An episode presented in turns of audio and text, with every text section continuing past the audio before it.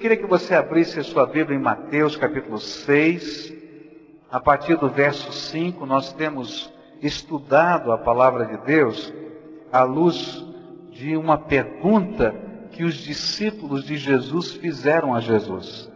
Eles falaram para Jesus, está lá em Lucas 11, né? Disseram: ensina-nos a orar. E aí Jesus falou estas palavras que estão aqui e que nós temos estudado. A palavra de Deus diz assim, Mateus capítulo 6, verso 5 em diante. E quando vocês orarem, não sejam como os hipócritas. Eles gostam de ficar orando em pé nas sinagogas e nas esquinas, a fim de serem vistos pelos outros. Eu lhes asseguro que eles já receberam sua plena recompensa. Mas quando você orar, vai para o seu quarto, feche a porta e ore a seu pai que está em secreto então seu pai que vê em secreto recompensará. E quando orarem, não fiquem sempre repetindo a mesma coisa, como fazem os pagãos. Eles pensam que por muito falarem serão ouvidos. Não sejam iguais a eles, porque o seu pai sabe do que vocês precisam antes mesmo de o pedirem. Vocês orem assim: Pai nosso que estás nos céus, santificado seja o teu nome, venha o teu reino, seja feita a tua vontade, assim na terra como no céu. Dá-nos hoje o nosso pão de cada dia. Perdoa as nossas dívidas, assim como perdoamos aos nossos devedores. E não nos deixes cair em tentação, mas livra-nos do mal, porque teu é o reino, o poder e a glória para sempre. Amém. Pois se perdoarem as ofensas uns dos outros, o Pai Celestial também lhes perdoará. Mas se não perdoarem uns aos outros, o Pai Celestial não lhes perdoará as ofensas. Vamos aprender a orar. E eu queria começar olhando aquilo que Jesus nos deu como motivação para a oração. Por que orar? Por que devemos orar? E aí Jesus colocou alguns argumentos, algumas razões que são muito importantes para que a gente pratique a oração. A primeira delas foi porque teu é o reino.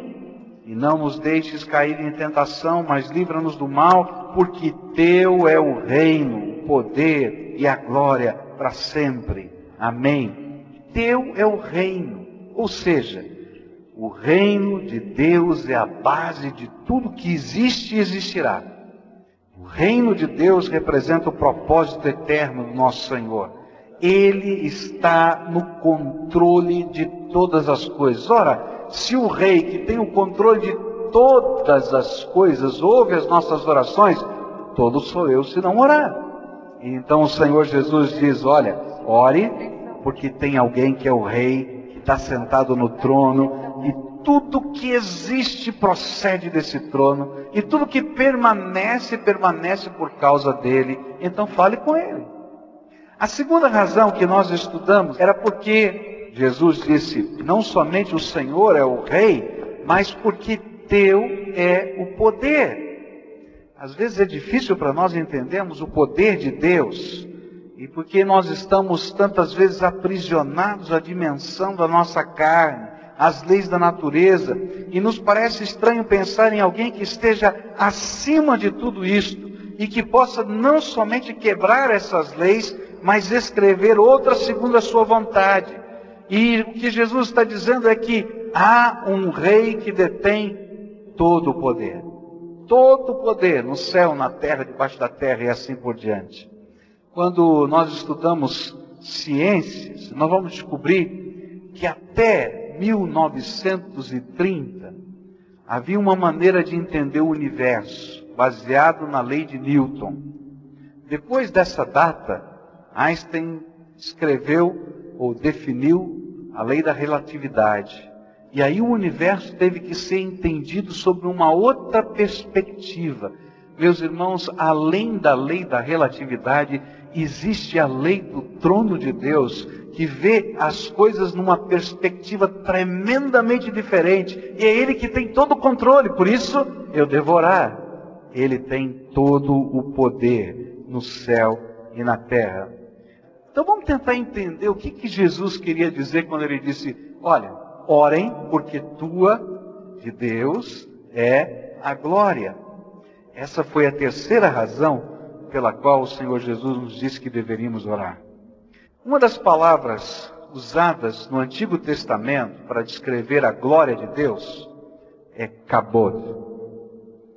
E a ideia fundamental deste termo reside no conceito estranho para nós: peso.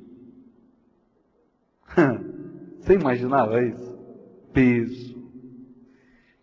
E quando a gente vai lendo o Velho Testamento, a gente vai entender que a glória de Deus ali era sempre uma manifestação física da dignidade de Deus. Ou quando se falava da glória de um homem, falava-se a respeito de uma manifestação física da dignidade de alguém, da sua proeminência e da sua majestade. Há um autor chamado C.S. Lewis que ilustra esse termo, lembrando da maneira como os reis do Oriente Antigo demonstravam a sua glória. Eles se assentavam numa balança, sabe aquelas balanças de batateiro?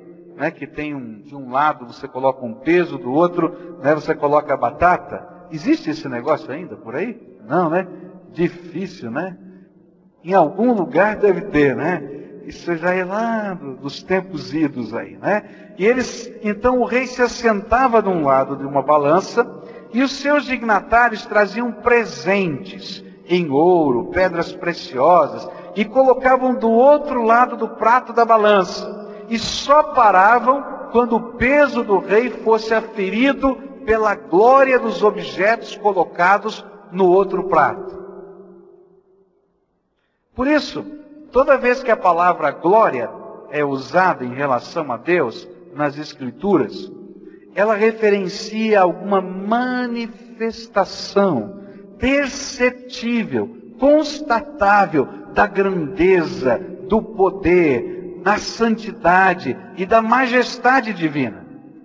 O que Jesus queria nos ensinar é que este reino e este poder do rei podem ser manifestados ou manifestos e podem marcar a nossa existência de forma concreta e visível, a tal ponto da glória do Senhor poder ser percebida por nós e em nós. Quando nós entramos na presença de Deus, não saímos do mesmo jeito. A glória de Deus, de alguma maneira, poder, a grandeza, a força, marcam de maneira perceptiva a nossa vida. Eu era adolescente, estava num acampamento na beira da praia, e aí saí com mais três colegas e fomos ali na beira do mar.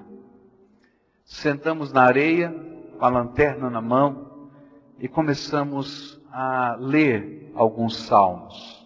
Nós tínhamos ido ali para orar, só para orar. Só para buscar a face de Deus. E começamos a ler alguns salmos que falavam que a glória de Deus se manifesta no firmamento.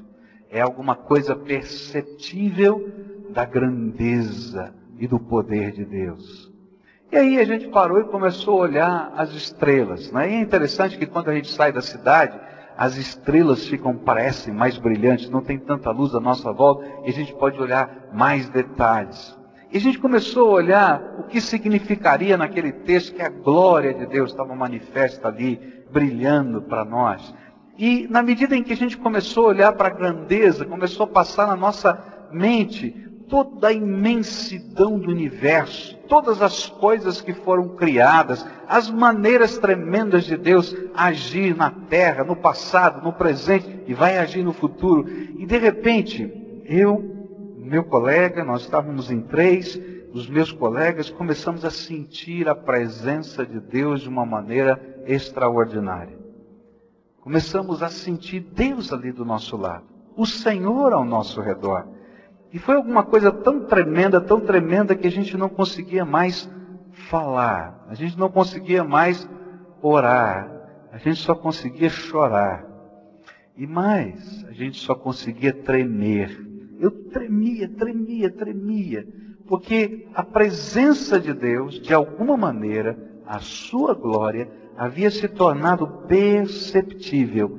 E eu podia, de alguma maneira, sentir, perceber, desfrutar da presença de Deus. Eu me lembro que na minha conversão, o que aconteceu foi exatamente isso. Eu queria saber se Deus podia falar conosco, e Deus começou a falar comigo através das Escrituras. Mas que coisa tremenda era a presença do Senhor naquele lugar. Eu podia sentir que Deus estava ali. Eu podia, como que, me sentir abraçado pelo Todo-Poderoso. Não tinha braço nenhum ali a me envolver, mas algo tangível, algo concreto, algo que eu podia perceber, me envolvia. Esta é a glória do Senhor.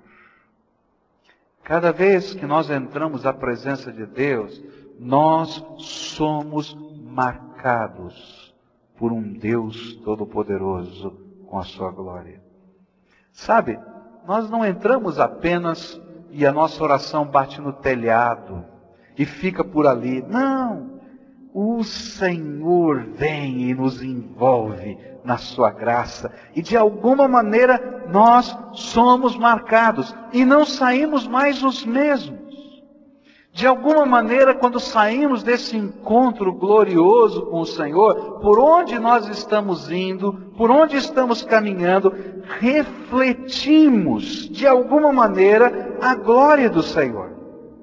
Quando Moisés subiu no monte para ter aquele encontro com Deus, e receber as tábuas da lei, da lei, quando ele voltou, diz a Bíblia, que o seu rosto brilhava. Havia esplendor, brilho, alguma coisa estranha estava acontecendo. E as pessoas diziam: Olha, Moisés, nós não conseguimos olhar para você. Por favor, coloca um véu e cobre a tua face, porque é estranho demais olhar para você. Tem alguma coisa estranha acontecendo. Era algo impressionante, a marca de Deus na vida daquele homem. Mas à medida que o tempo passava, Bíblia diz que o brilho do rosto de Moisés ia desvanecendo, ia parando. Por quê? Porque o brilho não era de Moisés, era apenas um reflexo da glória de Deus revelada naquele encontro tremendo com Deus. E assim é também conosco. Só podemos refletir a glória de Deus quando nos encontramos com Ele. Só podemos ser marcados pela revelação da Sua presença, do Seu reino, do Seu poder, quando gastamos tempo diante daquele que revela, que se revela, que mostra quem Ele é, e através da Sua glória, dessa manifestação perceptível da Sua presença, Ele marca, impregna as nossas vidas. E quando saímos desse encontro, nós não somos os mesmos para nós mesmos, mas por onde passamos deixamos as marcas da presença de Deus. Porque diante dele, nós somos envolvidos, revestidos pelo seu Espírito Santo, que fará brilhar em nós a glória de Deus. Essa é uma figura linda, gente, maravilhosa, do que Deus faz conosco. É uma figura do Velho Testamento que é transposta para o Novo Testamento. Quando um sacerdote era ungido, ou quando um rei era ungido, ou quando um profeta era ungido, eles pegavam um chifre de carneiro ou de algum animal e dentro desse chifre eles colocavam um óleo perfumado, essências junto com azeite de oliva era colocado dentro daquele recipiente. E aí chegava na hora da unção, em que eles iam orar sobre a pessoa, alguém destampava aquele chifre cheio de azeite, desse perfume, e começava a derramar ou derrubar sobre a cabeça. E aí aquele óleo começava a escorrer, mas escorrer mesmo, tá? Sobre o rosto, sobre a barba da pessoa, sobre a roupa dela, tudo ficava manchado daquele óleo, daquele perfume, ficava impregnado com aquele cheiro. E ele era então ungido, tá certo? A palavra de Deus no Novo Testamento vai pegar essa figura do Velho Testamento, dizendo que quando nós entramos na presença de Deus, e quando nós buscamos a face do Senhor, esse Deus que manifesta de modo perceptível a sua presença entre nós, sabe o que ele faz? Ele lá do céu abre aquele recipiente da sua graça e começa a derramar do óleo do Espírito Santo de Deus.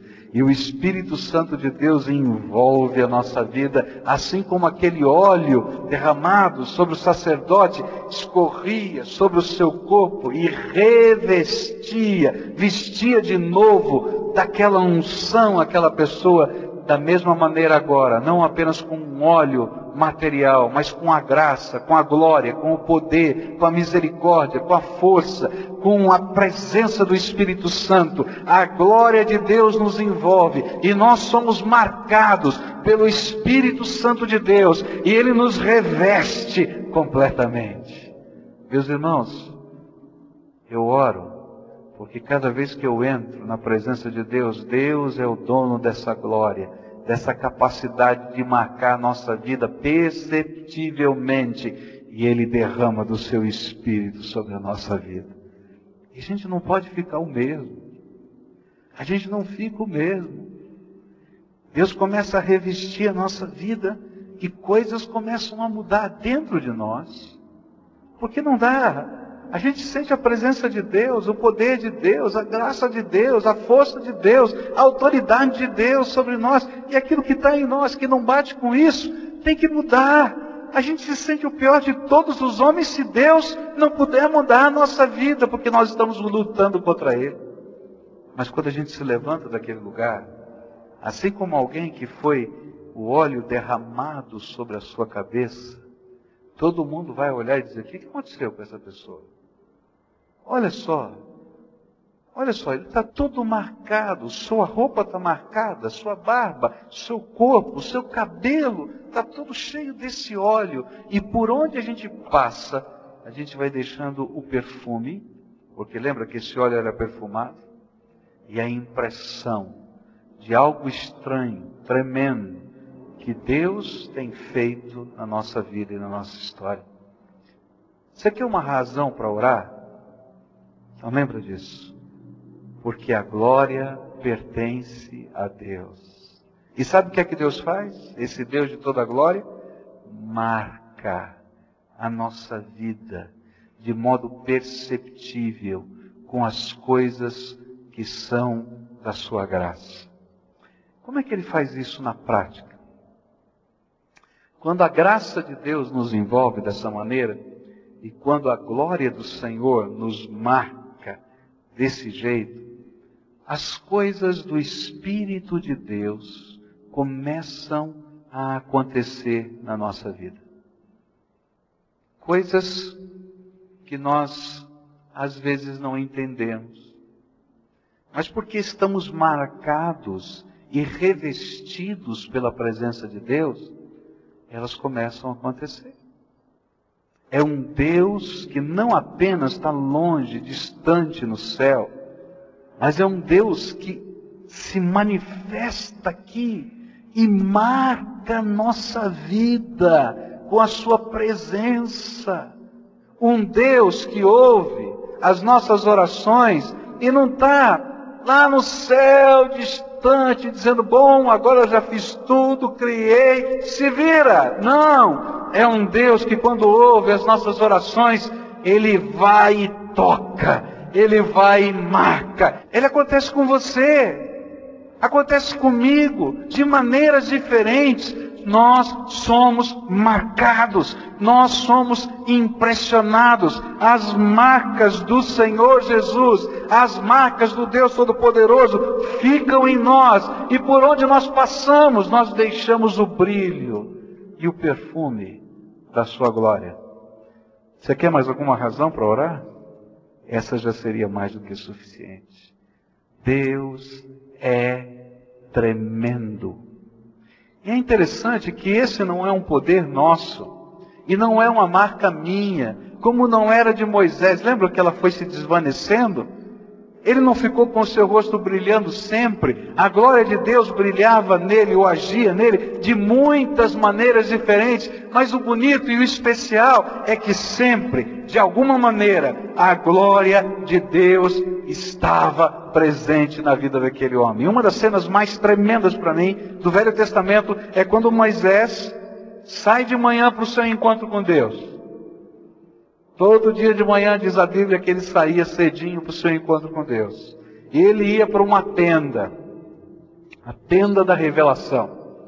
E naquele lugar, quando o povo sabia mais ou menos o horário que Moisés se levantava todos os dias, todo mundo acordava com ele. E diz a Bíblia que quando ele passava, as pessoas se colocavam em pé na porta da sua tenda, esperando o velho profeta passar. Ninguém mandava, não tinha ordem unida, não tocava a trombeta, simplesmente as pessoas não queriam perder a manifestação da glória de Deus naquele lugar. E Moisés ia passando, e à medida em que Moisés entrava naquela tenda, todo mundo ficava olhando de longe, e quando ele entrava na tenda, a Bíblia diz que a nuvem da glória de Deus baixava sobre aquela tenda e todos viam a glória do Senhor no acampamento e ninguém conseguia ficar em pé e todo mundo se colocava de boca no pó porque a glória do Senhor estava no meio deles. Meus irmãos, por que, que você continua de pé? Tem que botar a boca no pó porque o Senhor está derramando da sua glória sobre todos aqueles que o invocam.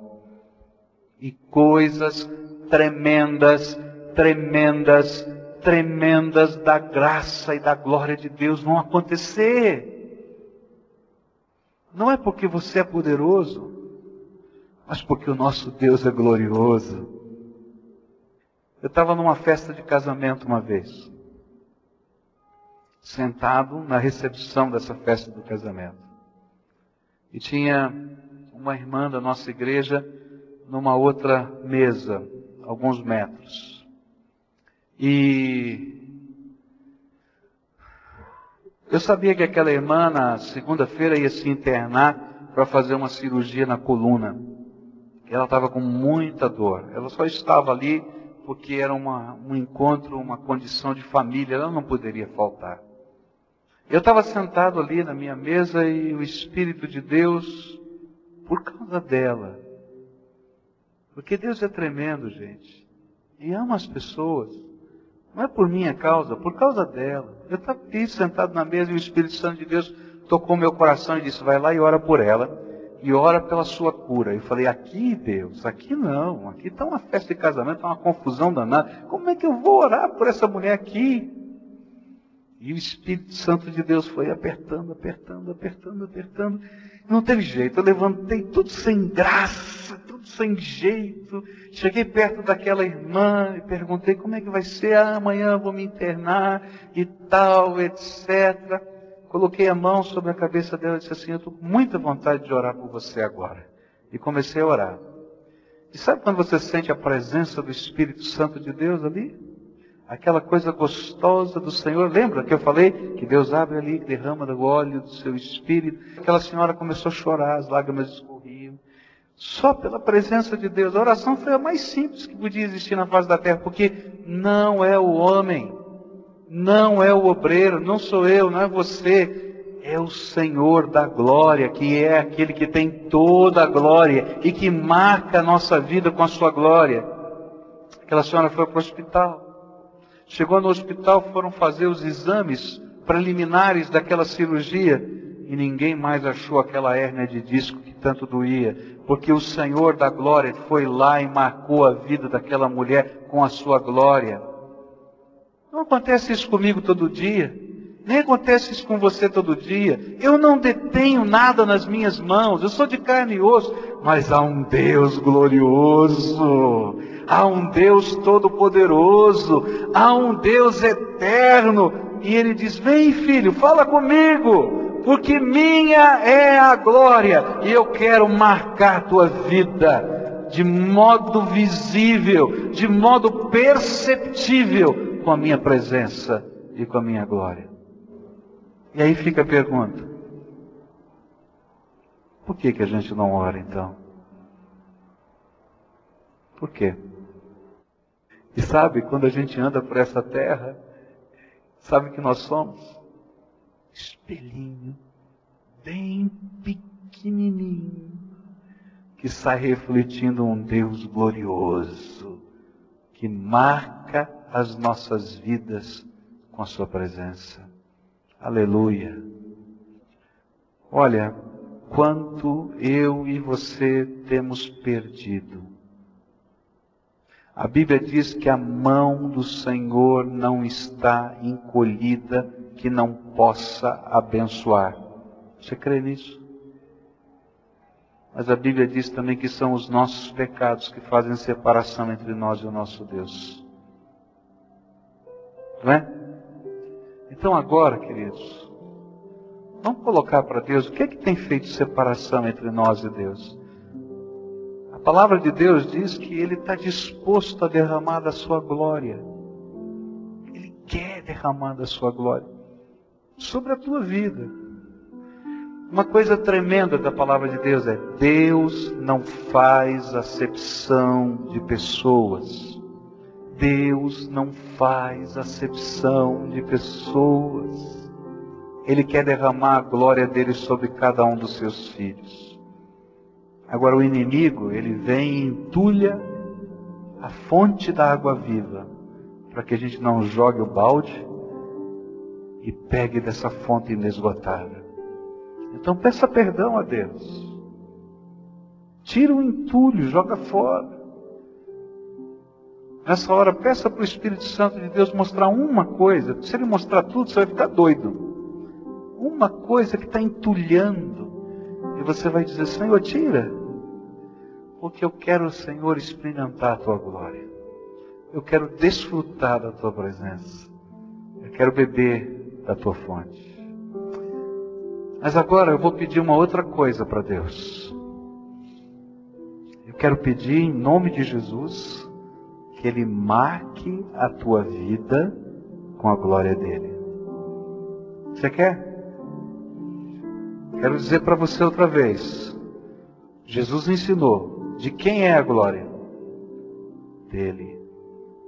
Eu não tenho poder, você não tem poder, mas o Deus que vai ouvir essa oração é aquele que abre as janelas do céu, derrama do seu espírito, que nos reveste e marca com a sua glória. Senhor Jesus, está aqui um povo que é teu. Tua palavra tem ministrado ao nosso coração. E Senhor, nos envergonhamos diante de Ti. Porque o Senhor é tremendo, é glorioso, tão grande, imenso, poderoso. Mas apesar de ser tudo isso, o Senhor tem prazer de revelar a tua glória para nós, de tornar perceptível e visível a marca da tua presença na nossa vida. E eu quero te pedir uma coisa muito especial nessa manhã. Senhor, abre as janelas do céu agora, abre, Senhor, abre. E que agora, Senhor, o óleo do teu Espírito seja derramado sobre cada cabeça aqui nesse lugar.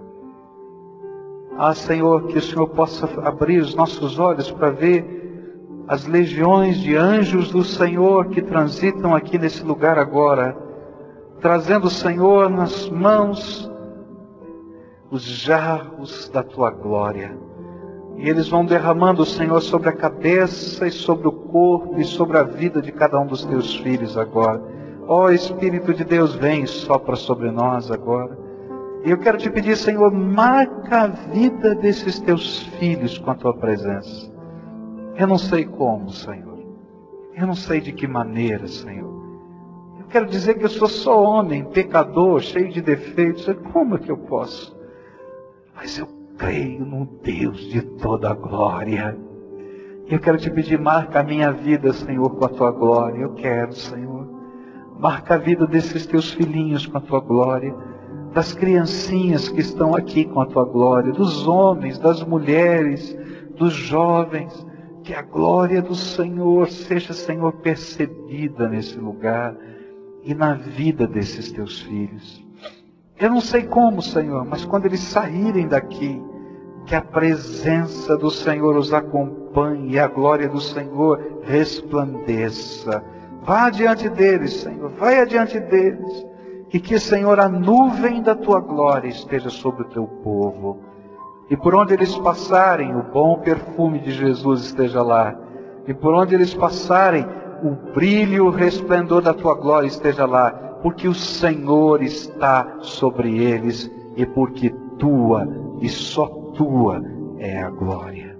Em nome de Jesus eu oro. Amém